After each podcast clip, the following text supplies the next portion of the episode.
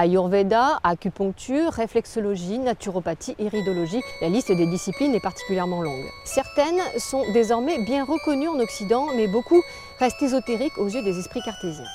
J'étais capable de, savoir des choses sur des gens, ce que tu avais fait hier, quelqu'un que tu avais rencontré, et je croyais ça hyper positif parce que j'essayais de le tourner de façon positive pour l'autre. En gros, c'est les pouvoirs qu'on attribue à un médium. Au final, l'ésotérisme, c'est une opportunité pour l'initié d'acquérir ce qu'on appelle une connaissance métaphysique, c'est-à-dire l'étude de ce qui concerne l'invisible et l'immatériel. J'ai développé ces pouvoirs et parallèlement à ce que je les développais, euh, j'avais des angoisses assez fortes. Aujourd'hui, l'ésotérisme n'est plus une affaire de grand-mère et d'horoscopes ringards, mais de jeunes biberonnés à Harry Potter et ultra connectés. En France, 40% des moins de 35 ans croient en la sorcellerie. Et être witchy, c'est très tendance. J'ai été élevée par une sorcière, donc euh, naturellement, j'en suis devenue moi-même.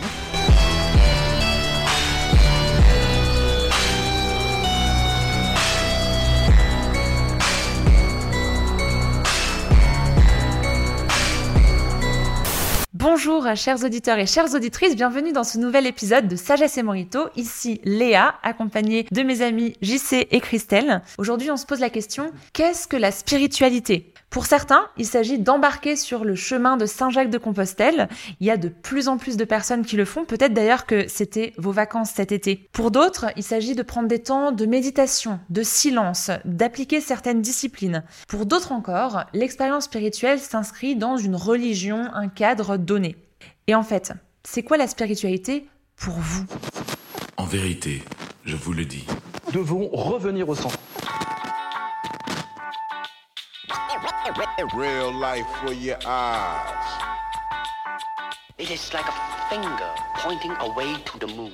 Bonjour, bienvenue dans Sagesse et Morito, le podcast où le monde et nos convictions s'interrogent, s'enrichissent, se critiquent à la lumière de la sagesse biblique. De Bruxelles à Montréal, en passant par la France et sa capitale, Christelle, Jean-Christophe et Léa vous invitent dans leur conversation à la recherche de l'essence au-delà des apparences. Astrologie, tarot, voyance, parascience, on voit de plus en plus dans les magazines, dans les médias, qu'il y a un regain de popularité de toutes ces pratiques qu'on met très souvent sous euh, l'appellation de nouvelle spiritualité ou nouveau mouvement spirituel. C'est comme ça que les sociologues de la religion vont en parler et nous, ça nous pose question.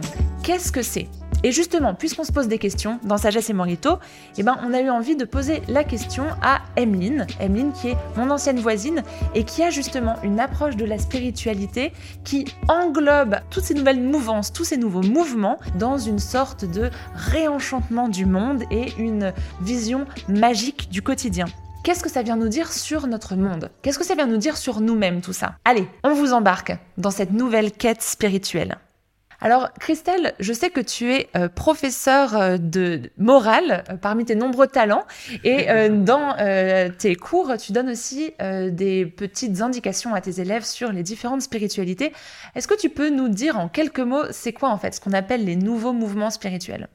Oui, les nouveaux mouvements spirituels ou les nouvelles spiritualités, c'est une sorte de catégorie qui, qui, a émergé dans la sociologie de la religion sur les 50 dernières années, parce qu'on s'est rendu compte qu'à la différence de la façon dont la religion était pratiquée depuis 2000 ans ou plus en Europe, il y a de nouvelles formes en fait de spiritualité qui ont émergé. D'ailleurs, aujourd'hui, on utilise le mot spiritualité, on lui donne un sens différent de religion. Jusqu'à une certaine époque, c'était la même chose en fait. Quand on parlait de spiritualité, c'était dans un cadre d'une religion organisée. Pensez l'Église catholique, euh, les églises protestantes euh, ou d'autres euh, cultes comme le judaïsme, l'islam, etc. Or, à partir des années 60, en fait, des années 60-70, on a vu des formes en fait souvent inspirées par les spiritualités orientales, qui sont moins structurées comme, comme le catholicisme par exemple, ou en Occident, des gens se tournaient vers une pratique qui est caractérisée par plusieurs choses. La première, c'est qu'elle est désinstitutionnalisée, c'est-à-dire je... Ouais, c'est un gros mot. c'est-à-dire je vis ma spiritualité en dehors de l'institution religieuse. Jusque euh, dans les années 50 ou, 60, c'était évident pour tout le monde que si tu avais une pratique religieuse, tu pouvais être athée, bien sûr, ça existe, euh, ça existait, Mais si tu disais je suis croyant, j'ai une spiritualité, c'était dans le cadre d'une institution religieuse, l'église, exactement. Euh, tu étais baptisé, tu faisais partie, euh, tu avais suivi tout un parcours. Ben là, les gens suivent un parcours plutôt perso, en fait. Ça, c'est le deuxième point aussi, individuel. C'est-à-dire que chacun va définir sa spiritualité, mais vraiment de façon personnelle. Et puis le troisième point, c'est que c'est une spiritualité qui est à la carte. Parfois, on utilise le mot bricolé dans le sens où, aujourd'hui, les nouvelles spiritualités, ben, elles vont emprunter à telle tradition, telle autre tradition, ben, la méditation transcendantale qui est plutôt orientale, qu'on mélange à la méditation chrétienne qui est plutôt plus conceptuelle, ou, ou d'autres choses. Donc des traditions qui sont pas forcément, qui viennent pas du même endroit, on les intègre ensemble dans un tout, une sorte de nouvelle façon de vivre sa, spiritualité. Dans, le fond, dans le passé, euh, si tu parlais à deux catholiques, tu pouvais avoir une idée assez claire de leur euh, compréhension de la vie après la mort, du baptême, du pape, euh, même s'il y avait un espace de, de, discussion. Tandis que si tu prends deux personnes dans les nouveaux, les nouveaux mouvements spirituels, il n'y a, pas de dogme garanti, il n'y a pas un, ensemble de croyances qui sont obligatoires ou qui incluent ou qui excluent. Donc ça, c'était pour la petite partie, euh, on va dire, sociologique. Euh, c'était euh, voilà pour savoir un petit peu de quoi on parle, c'est ça, la théorie. Et maintenant, dans la pratique, eh ben, écoutons Emeline nous parler de son approche de l'espace, son rapport au temps, où elle voit tout comme étant euh, spirituel, comme étant lié au divin. Elle dit elle-même, Dieu est partout, en tout. Elle va nous parler un petit peu de sa pratique de la cartomancie, donc avec le tarot, et elle va nous parler de sa manière d'enchanter le monde. Emeline, dis-nous, qui es-tu? Un être inspiré, un être humain disponible. J'ai quitté Paris il y a quelques mois maintenant pour nous installer avec mon compagnon dans un, lieu plus calme, euh, le Finistère en Bretagne, France. voilà, qui est un lieu très euh, très empreint de magie déjà, avec euh, toute la magie des pierres, des forêts, voilà un océan qui, qui vient très puissamment embrasser la terre, donc un lieu très inspirant. Et ça a été un lieu comme, comme beaucoup de lieux dans lesquels j'ai eu la chance de, vivre, qui n'a pas réellement été choisi, mais plutôt euh, on s'est rencontrés. Voilà, il se trouve qu'il y avait une maison euh, de famille qui était disponible, on a pu euh, s'y installer pour quelques temps et on l'a vraiment ressenti comme un appel à une certaine retraite à la suite des événements qu'on a connus cette année. La retraite faisant partie de mon de ma vie, de mon hygiène de vie depuis une dizaine d'années maintenant sous le format de la méditation. Euh, on a ressenti mm. cet appel au calme et à un certain silence, une certaine solitude. Ça, c'est pour où je me trouve. Et ensuite, euh, comment je vis mon quotidien. Je m'inspire et j'inspire. j'inspire et j'expire en accompagnant donc beaucoup de temps dans la nature, vraiment au contact euh, des éléments, de mes sensations, de voilà, recevoir tout ce que la vie offre naturellement, spontanément, sans chercher autre chose que ce qui est.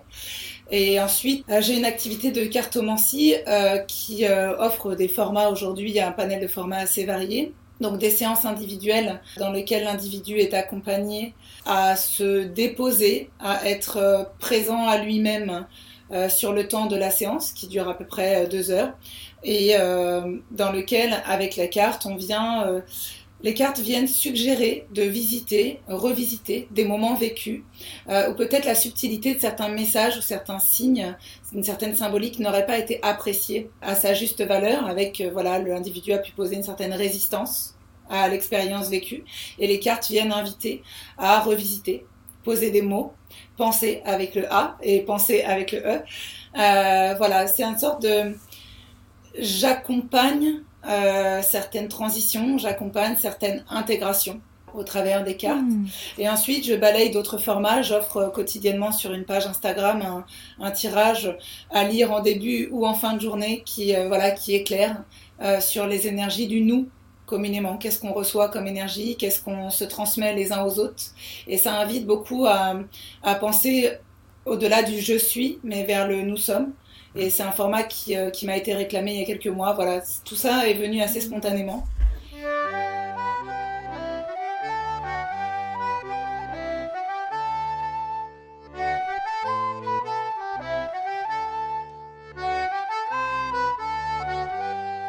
c'est rare qu'on entend des gens qui, qui, qui semblent être autant. Euh, vivent dans un monde autant enchanté. Puis, est-ce, moi, moi, moi, j'aimerais vraiment savoir comme, comment tu t'es rendu là? Est-ce que c'est un don naturel? Est-ce que c'est quelque chose que tu as développé? Est-ce que ça vient euh, de, de, de, de, ce que tu as appris dans, dans ta famille? Est-ce que c'est un mélange de, de, tout ça? En tout cas, comment est-ce qu'on arrive à, à, à, vivre dans un monde enchanté comme le, comme le tien? Ben, comme le nôtre, mais je veux dire, comment est-ce, que comment, comment est-ce qu'on arrive à, à ressentir l'enchantement du monde? Oui, oui, tout à fait. Alors, je vais euh, te répondre avec euh, l'état de conscience qui est le mien aujourd'hui, puisqu'évidemment tout ça est émouvant et je crois que mm. l'enchantement vient du fait euh, avant tout de comprendre que rien n'est éternel et que si on n'apprend pas à savourer, on passe à côté. Donc, il y a effectivement un choix de ne pas laisser de miettes. Bon, manger toutes les crêpes, parfois. Des crêpes moins bonnes que d'autres, évidemment. Pour, te répondre, c'est, euh, je trouve que c'est une magnifique question. Ça, m'émeut beaucoup. Hein. L'émotion fait partie de l'enchantement, donc voilà. Mmh, bon, bah c'est bon. J'ai la sensation que on est tous euh, de la naissance, on euh, naître tous avec cette part d'enchantement, cette part de cette capacité à être totalement focalisé sur quelque chose. Quand on voit mmh. un enfant se passionner pour euh, quelque chose qui se passe et en même temps savoir s'en détacher complètement sans, sans avoir besoin de le posséder. Finalement, on possède en, regardant, en sachant que quelque chose est vivant, il nous appartient déjà puisqu'on s'est saisi de, de, sa présence, on est rentré en mmh. communion. Donc ma réponse à l'origine euh, serait celle-là que l'enfant a cette euh, espace euh, de connexion sacrée. C'est pas comme un don particulier que tu as reçu, tu dirais c'est un don que tout le monde a, mais qu'on perd dans le fond avec l'environnement dans lequel on, évolue. Tout à fait. J'ai hmm. l'impression euh, aujourd'hui dans voilà ma façon de, distinguer ce cheminement, c'est un peu le petit moine zen qui quitte son temple pour aller faire le tour du monde et revenir à son temple et accepter ce qui est sa destinée hmm. euh, et pouvoir voilà accepter de vivre et ressentir ce qui est. Euh, je pense qu'il y a un cheminement que, que je nomme moi l'involution, euh, qui est un peu une condition d'incarnation qui serait finalement aller dans, dans la matière la plus rude, dans les expériences effectivement peut-être les moins agréables, qui a été mon cas. Hein. Voilà, j'ai eu euh, tout un tas d'expériences euh, que j'appellerais, enfin qu'on pourrait nommer comme traumatiques, mais le trauma étant une vibration particulière, un impact, une résistance dans la matière particulière. Et ensuite, à un moment donné, une expérience déclic, un moment déclic et, et un apprentissage à l'enchantement. C'est quoi, pour guérir de ce trauma-là? Tu t'es poursuivi dans l'ouverture ou comme c'est quoi le rôle que ça, que ça joue dans cette, cette capacité hmm. d'enchantement? Alors pour moi, ça pose une bonne question, euh, qui est la question du choix, qui est en fait euh, une, fausse, une fausse acception, puisque le choix n'existe pas. Euh, disons qu'on peut croire qu'on a le choix, mais je crois qu'on a un, euh, enfin programme, destin, en tout cas un cheminement qui nous est offert d'expérimenter. et mm. pour moi, il y a la question de la résistance. Tant qu'on est en résistance à la résistance que l'on rencontre, naturelle, qui est celle du sol, de l'air, euh, de, de l'eau, on est en double résistance et on ne peut pas s'accueillir, on ne peut pas euh, unir. Euh, mm. du coup, on ne peut pas co-vibrer, on ne peut pas euh, comme je dis souvent, s'abandonner au flot, mm. puisqu'on en est terrifié, on en est terrifié dans l'idée, donc effectivement, on est fermé. Et j'ai l'impression que les épreuves traumatiques viennent plutôt fissurer cette, euh, cette façade, fissurer cette armure euh, et créer des failles, des potentiels, des potentialités de voilà, recontacter la foi, recontacter la magie, recontacter l'instant présent, recontacter voilà tout un tas de, de choses que l'on choisit pas. On choisit pas la leçon, on choisit pas le goût euh, du fourrage de la crêpe. et, et du coup, euh, je crois qu'avec le temps, j'ai appris à danser avec les événements, à ne plus me refuser l'expérience. Euh, à ne plus voilà euh, à, à, savoir apaiser mon, mon, mon, esprit et mon corps pour, pour me, me dédier à l'expérience. Hmm. Euh, la magie, c'est maintenant. On ne sait pas tout de suite après, on n'est plus tout de suite avant. Donc, euh, euh, enchantons, enchantons-nous.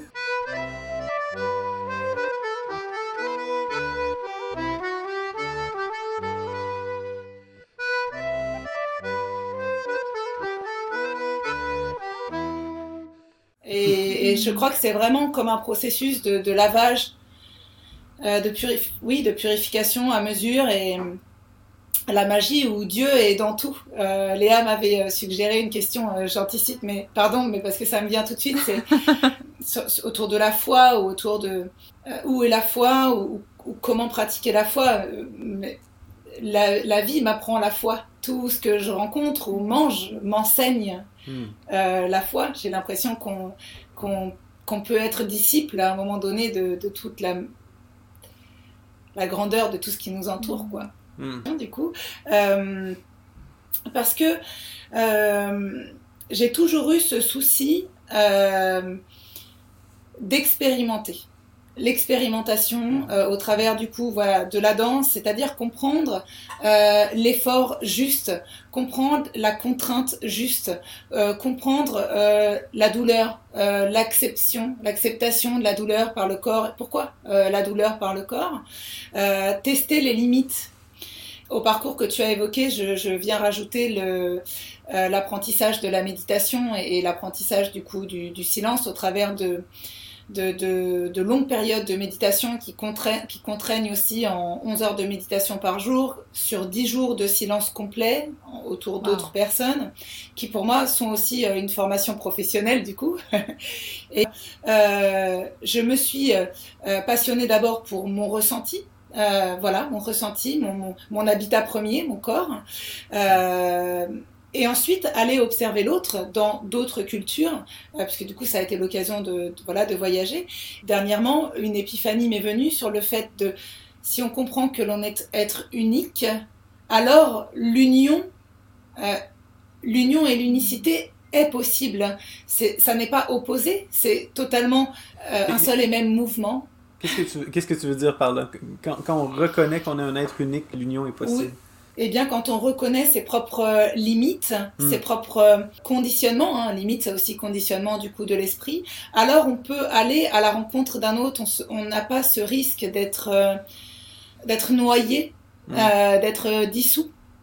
Dans l'autre. Voilà, dans l'autre, par l'autre, avalé, voilà, qui sont des, des, croyances auxquelles on est formé très jeune. Hein. C'est ce qui mhm. fait aussi qu'on perd la, la, reliance pour moi.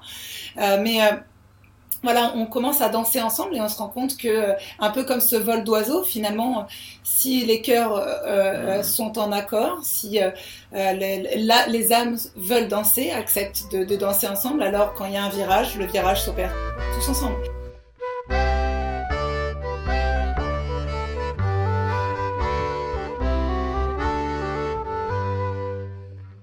Je crois qu'il y a eu un moment donné chez moi qui était vraiment une hyper contrôlante, euh, une volonté de, de, de, venir le faire changer pour l'hyper-présence. C'est-à-dire le contrôle serait sans cesse un, un, soit un mouvement d'avidité, soit un mouvement d'aversion. Non, non, non, je veux pas ça. Mmh. Oui, oui, oui, je désire ça. Et on est sans mmh. cesse à l'extérieur de nous, ou alors dans une volonté de garder quelque chose. On est mmh. vraiment hors mouvement, hors fluide.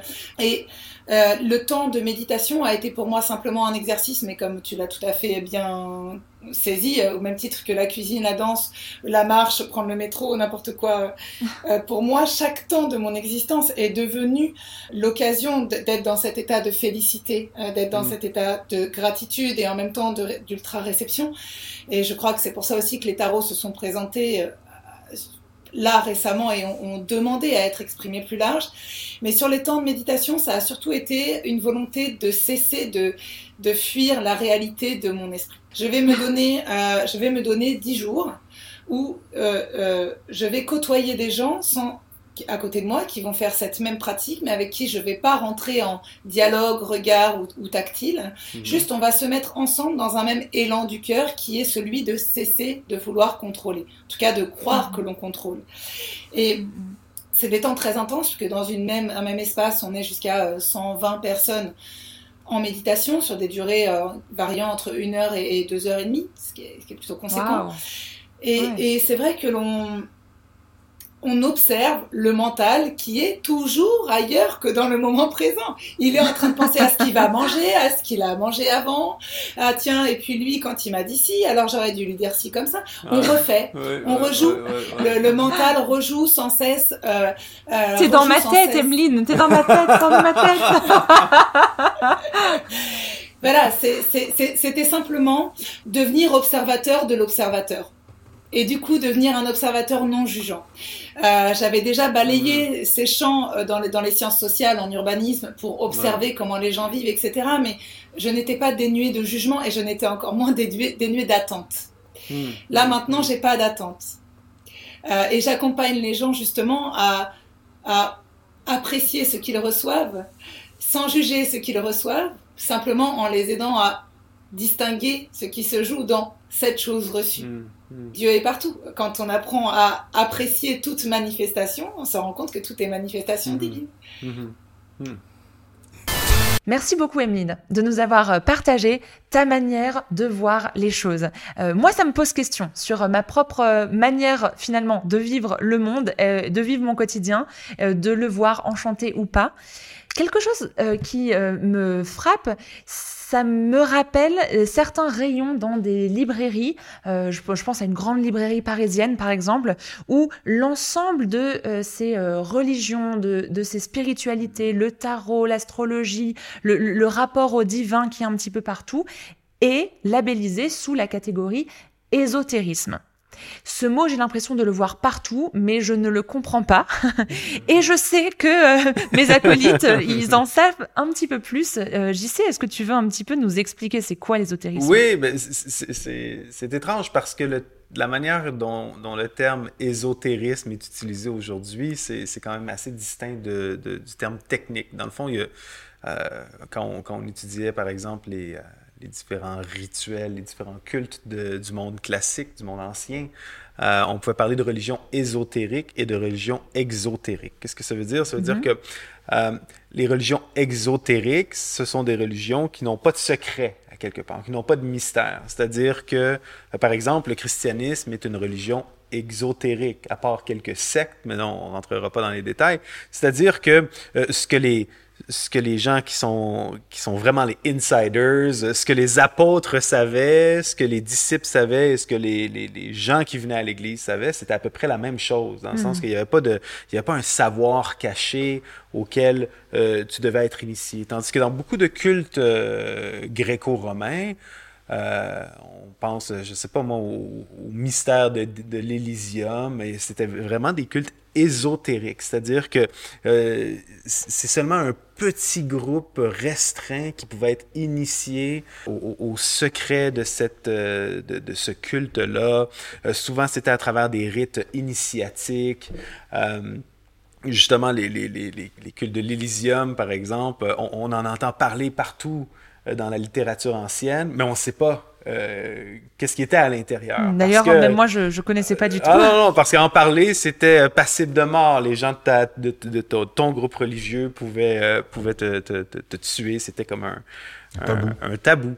Euh, on peut penser à l'image qu'on se fait de certains euh, mouvements comme, je sais pas moi, la franc-maçonnerie ou euh, les, je sais pas, là, les Illuminati, ou en tout cas dans la culture populaire, cette idée-là de dire, ah ouais, ok, il y a, y a, comme un groupe, mais ou, ou les, la scientologie, par exemple, qui fonctionne un peu comme ça, où ce que tu as vraiment des niveaux de connaissances, puis tu dois euh, faire des choses pour atteindre ces niveaux de connaissances-là.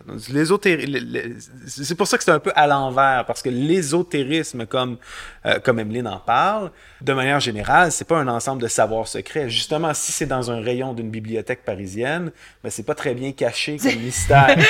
c'est ça. Donc c'est plus par rapport à ce que nous disait Christelle tout à l'heure, une notion de désinstitutionnalisation, oui. de euh, dédogmatisation euh, sans cadre en fait.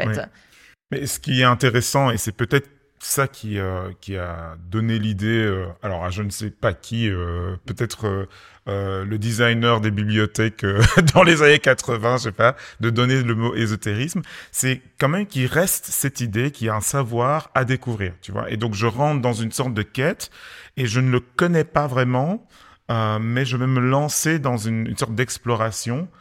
comme Emeline le dit, voilà par exemple, comme la, le, le, Finistère, c'est comme ces autres lieux dans, dans ma vie, on s'est rencontrés. Tu vois donc, donc il y a quelque chose qui arrive dans ta vie qui est caché euh, et qui, par ta démarche spirituelle, va être euh, révélé.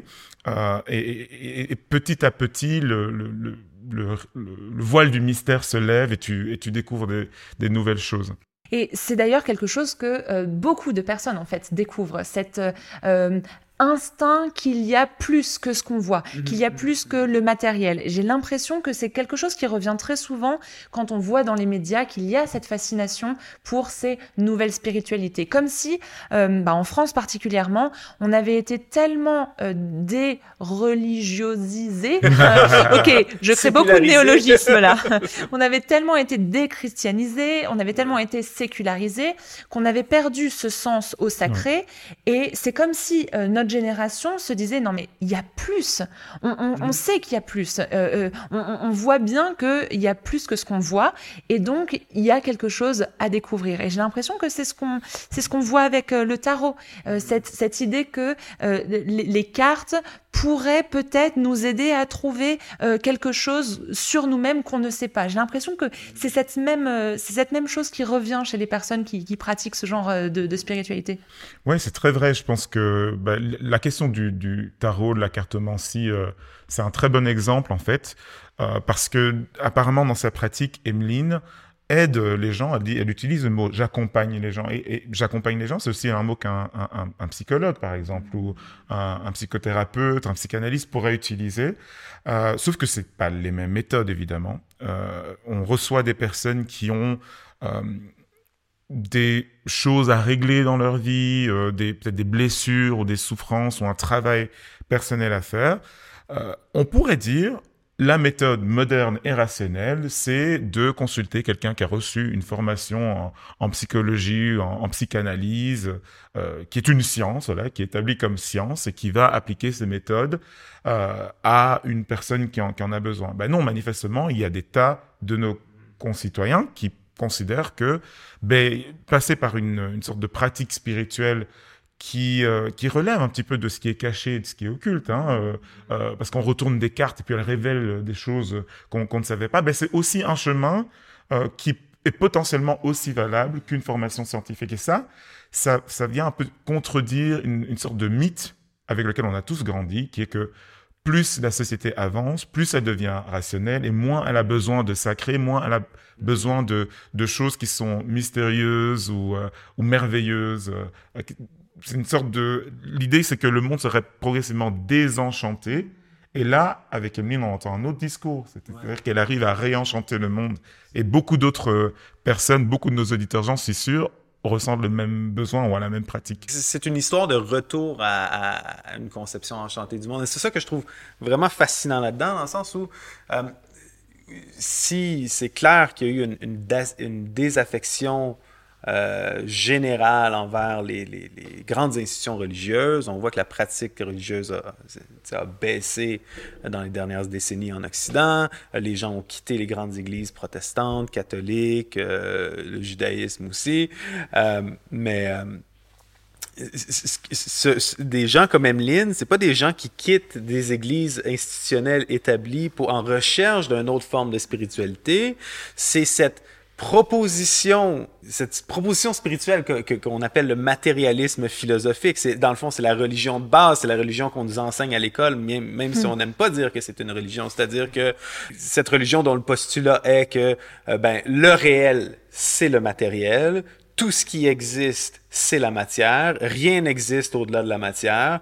Puis, euh, tout ce que tu es, tout ce que tu vois, tout ce que tu entends, ben, c'est le résultat, à quelque part, de, de, réactions chimiques dans ton cerveau. De l'évolution. De l'évolution. Puis un jour, ben, tu vas mourir. Ça va être euh, le, noir velours. Il se passe rien, mais, euh, tu sais, à quelque part, tes, tes, atomes, tes molécules vont retourner dans l'univers, puis euh, et, ainsi de suite, jusqu'à ce que jusqu'à ce que la galaxie et l'univers entier euh, euh s'effondrent sur eux-mêmes, disparaissent, puis et voilà, c'est la fin du cosmos. À, quelque part, ça laisse sur sa fin. et si j'ai l'impression que euh, peut-être une, une, une, une, des choses, qu'il y a plein de choses, en tout, cas, tout le monde tout le monde discute encore de qu'est-ce qui a fait que l'Occident s'est déchristianisé. Je pense à quelque part, une, des choses, c'est que les institutions religieuses, c'est-à-dire les grandes églises, euh, se sont souciées de garder les gens dans l'institution sans, euh, bon, dans le langage qu'on utiliserait, sans former disciples, c'est-à-dire sans former les gens dans des pratiques spirituelles comme la prière, comme le jeûne, comme la, la, la relation avec Dieu, des pratiques spirituelles qui sont vivifiantes. Donc, les gens, tant, tant qu'à être dans une institution, autant d'être dans aucune institution. Mais l'être humain ne peut pas vivre sans spiritualité. L'être humain ne peut pas vivre sans ce, ce, ce, rapport à Dieu, ce rapport au divin. Pour moi, l'ésotérisme, ou qu'est-ce que, qu'est-ce que Emeline euh, témoigne, ce dont Emeline témoigne, c'est vraiment une quête, une quête qui est au fond de chacun de nous. Et une quête qui est, euh, je trouve, euh, très inspirante et euh, qui me confronte et nous confronte. Je sais pas quelle est votre expérience de, la spiritualité, vous qui, vous qui nous écoutez, mais quand j'entends des gens comme Emeline dire, ben voilà, je pars faire des retraites et pendant dix jours, je vais essayer de couper avec les pensées du quotidien, qu'est-ce que je vais, qu'est-ce que je vais manger demain, les courses que je dois faire, mais vraiment me recentrer sur l'instant présent, ne parler à personne autour de soi pendant pendant dix jours. Je me, moi, ça me pose vraiment question. Je me dis, est-ce que, est-ce que je prends le temps, en fait, de, de faire ces, ces disciplines spirituelles? Est-ce que, est-ce que je, je, nourris cette partie de, de, de moi-même ou est-ce que je me laisse avoir par le flot de euh, métro, boulot, dodo ou pas de métro, mais les courses, manger, euh, ceci, cela? Puis on peut avoir un chapeau religieux, on peut s'identifier comme quelqu'un de religieux, mais avoir du mal à vivre sa spiritualité. C'est pas parce qu'on souscrit à une grande religion qu'on est euh, nécessairement ou naturellement spirituel. Ça, ça, sonne bizarre de le dire, mais on entend souvent les gens dire euh, je suis, je suis spirituel et non religieux, mais il y a comme un quand même un risque d'être religieux et non spirituel. Absolument. Ouais. Euh, idéalement, on est religieux et spirituel, j'oserais dire, mais. Ça rejoint peut-être ce que tu disais tout à l'heure, euh, Christelle, sur la distinction entre religieux et spirituel. Mais est-ce que, est-ce que du coup, euh, vous pouvez développer un petit peu cette question-là?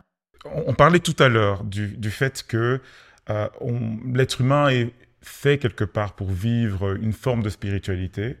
Euh, alors moi, quand j'étais étudiant, il y avait euh, dans, dans l'université où j'étudiais les, les, premières années, il y avait une faculté de sciences religieuses. Et dans la faculté de sciences religieuses, il y avait un cycle de conférences sur ce qu'on appelait la spiritualité laïque. Et j'ai trouvé ça vraiment fascinant. Je n'avais jamais le temps d'aller à ces conférences-là, mais au moins j'ai lu un petit, un petit descriptif euh, de vraiment de conférenciers qui, qui trouvaient que pour qu'un être et qui était laïque, c'est-à-dire pas euh, confessait aucune aucune religion, il considérait que l'être humain n'est pas complet tant qu'il n'a il, n'a pas embrassé la spiritualité. Et, et, et, donc, euh, euh, quelque part, ça va euh, contredire cette idée intellectuelle, matérialiste, selon laquelle tout peut être pesé, tout peut être calculé. On peut vivre sans spiritualité, et c'est la manière moderne de, de, vivre. Il y avait une, une citation de Max Weber, qui est un, un socio sociologue allemand, une référence qui parlait justement de ce désenchantement du monde, et c'est assez drôle, hein, parce qu'il parle justement de ça, puis il dit, euh, dans, à, à l'âge moderne, il n'est plus nécessaire, comme chez le sauvage, pas mes mots, c'est les siens. Il n'est plus nécessaire, comme chez le sauvage, euh, de considérer que des puissances au-delà du monde existent bien, de recourir à des moyens magiques pour contrôler l'univers ou pour prier des esprits. Ce sont plutôt des moyens techniques et des calculs qui permettent de contrôler le monde. Mmh. Ça, et là, il décrit pas forcément son opinion à lui, il décrit la société qui est vraiment en train d'émerger et il annonçait la société dans laquelle on vit aujourd'hui. Quelque part, en fait, euh, ce qu'on constate aujourd'hui, euh, 150 ans, 200 ans après, après Max Weber, c'est que c'est difficile, en fait, de vivre dans une société sans être spirituel. Maintenant, pour revenir à, un mot qu'on a utilisé, qui est le mot d'ésotérisme. L'ésotérisme, c'est euh, l'accès euh, par une révélation euh, spécifique. Tu, suis un parcours et tu es initié on te révèle un savoir que tu ne connaissais pas. Et, euh, et beaucoup de ces nouveaux mouvements religieux ou le cheminement d'Emeline ou de enfin, millions de, personnes aujourd'hui, euh, pour regagner cette spiritualité, eh bien, comprennent qu'il faut euh, se relancer à la quête d'une vérité qui est là, en fait, et à, et à, et à conquérir. Et quand tu parlais, JC, euh, je me suis rappelé de, euh, d'un mot Vous l'attendez sans doute pas. C'est pas un mot allemand euh, cette fois-ci. parce que d'habitude, puisque Christelle habite en Allemagne, il nous sort des super longs mots imprononçables et euh, c'est euh, justement l'allemand qu'on doit apprendre. J'ai failli vous dire des enchantements du monde en allemand parce que c'était écrit en allemand à l'origine, mais je vais pas le faire. Dans les bonus. Je vous en préserve. oui, c'est ça, dans l'épisode bonus. C'est ça. non, c'est le mot apocalypse. Hmm. Alors, ah. vous, le, vous le voyez pas venir, hein, celui-là. La fin du monde. Ouais, ben, en fait, non. Non. Parce que le mot apocalypse, à la base, veut dire révélation. La révélation d'un mystère. C'est le dernier livre de la Bible. Hein. Bon, tout le monde a déjà entendu euh, le mot apocalypse et on l'associe à la fin du monde parce que c'est la, la, révélation, notamment au sujet des choses qui doivent venir, euh, les choses dernières, etc. Mais l'idée euh, derrière l'apocalypse, c'est en fait de révéler des choses qui qui sont que nous devons savoir en fait et auxquels nous devons avoir accès. Et la tradition euh, la, la, spiritualité biblique en fait nous parle de d'une réalité à laquelle on est censé accéder et qui nous est révélée alors, moi, j'ai de l'admiration pour des gens comme euh, Emeline qui passe dix jours en silence. Moi, j'ai jamais fait ça. Je suis une amie qui a dit, oh, je suis partie en Inde, je fais une retraite de deux semaines. C'est un repas par jour et un silence complet. Je sais pour moi, c'est waouh, c'est vraiment. Euh, moi, je, ne sais pas si je pourrais faire ça. C'est quoi le pire? C'est le silence ou c'est un seul ah, repas par jour? Je me demande. Mais il y, a quand même des, des, des, des ordres religieux monastiques qui font ça, des chrétiens aussi. oui, absolument. Euh, Donc, euh, moi, je... moi, je vais pas ajouter la pierre sur ces euh, démarches spirituelles qui sont honorables, qui sont respectables. Moi-même, j'ai des démarches spirituelles. C'est juste, c'est peut-être un petit moins, un peu moins costaud, on va dire. mais, mais ce qui, ce que j'ai toujours trouvé alors fascinant et vraiment merveilleux et, et comment dire.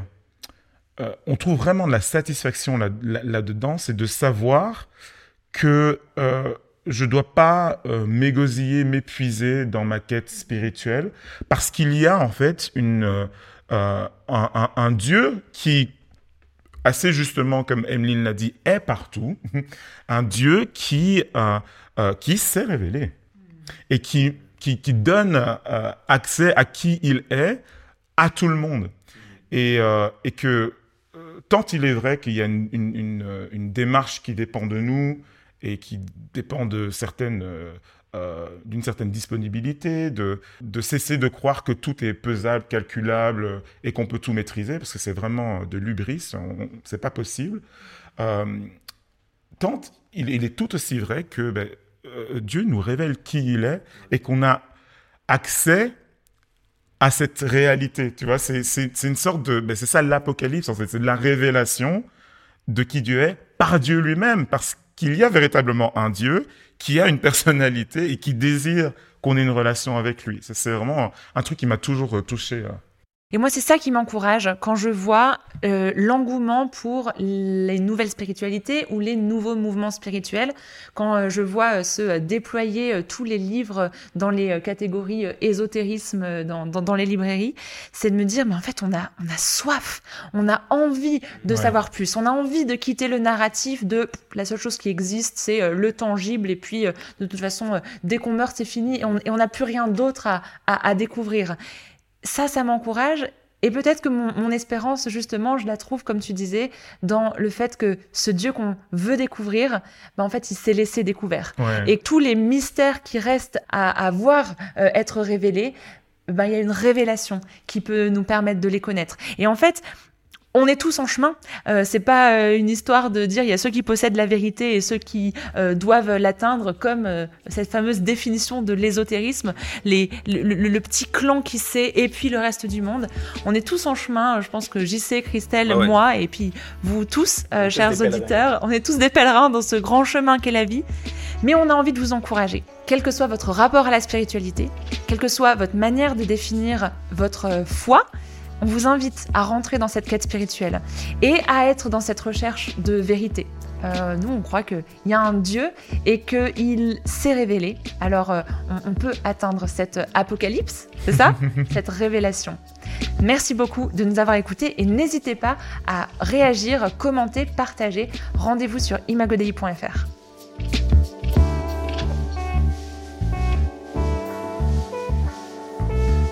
Merci d'avoir été avec nous pour ce nouvel épisode de Sagesse et Morito. Vous pouvez nous retrouver sur imagodei.fr, toutes vos applis de podcast. N'oubliez pas de vous abonner et de nous mettre un petit pouce bleu ou quelques étoiles. Pour nous rejoindre dans l'aventure, vous pouvez nous soutenir sur les plateformes de dons Tipeee ou Patreon en cliquant sur les liens en dessous de la vidéo. Merci et à bientôt dans Sagesse et Morito.